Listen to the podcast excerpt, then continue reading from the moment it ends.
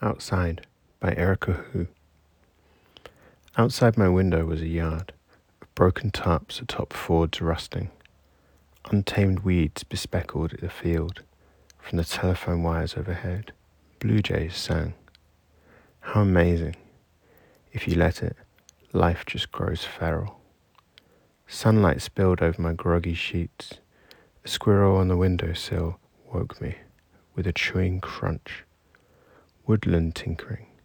In wonder, I gazed as she glanced my way, hugging the nut in her cheeks.